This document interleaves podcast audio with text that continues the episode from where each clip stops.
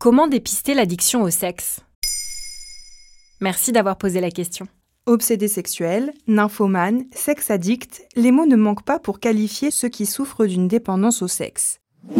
Populaire aujourd'hui, la notion n'est apparue qu'à la fin des années 70. En France, l'addiction au sexe concernerait 3 à 6% de la population sexuellement active et à 80% les hommes, estime Florence Thibault, professeure en psychiatrie et chercheuse à l'INSERM dans les pages du Figaro. Le phénomène aurait explosé avec l'arrivée d'Internet et de la pornographie en ligne. Comme l'explique le psychiatre et spécialiste des addictions Laurent Carilla dans son dictionnaire des addictions, l'addiction sexuelle est définie comme une addiction comportementale dont il existe différentes présentations cliniques comme la masturbation compulsive, la drague compulsive, la consultation compulsive de sites internet classés X, de journaux ou de services téléphoniques à caractère pornographique, de sex shop ou de pipe show. Comment faire la différence entre un fort appétit sexuel et une dépendance au sexe? C'est un point très important. Selon les professionnels de santé, la dépendance au sexe commence là où s'arrête le plaisir. Je m'explique. Dans le cas d'une dépendance, les patients ne cherchent pas à assouvir un désir, mais à apaiser une souffrance par le biais d'un comportement compulsif. Peu importe la fréquence à laquelle on pratique une activité sexuelle, tant qu'elle est source de plaisir, on ne parle pas de dépendance. En revanche, lorsqu'elle se transforme en obsession, en idée fixe, qu'elle nous fait souffrir nous ou nos proches, il faut commencer à s'interroger sérieusement.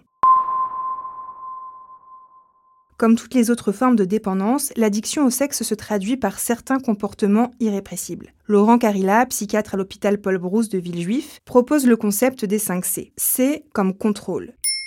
La dépendance se traduit par une perte de contrôle. C comme consommation. L'envie de consommer est irrépressible. C comme compulsion. L'activité est compulsive, c'est-à-dire qu'elle envahit le quotidien. C comme continu il n'y a pas un jour ou une semaine d'arrêt. Et enfin, le cinquième point, c'est comme conséquence, l'activité a un impact néfaste sur les relations, le travail ou encore la santé.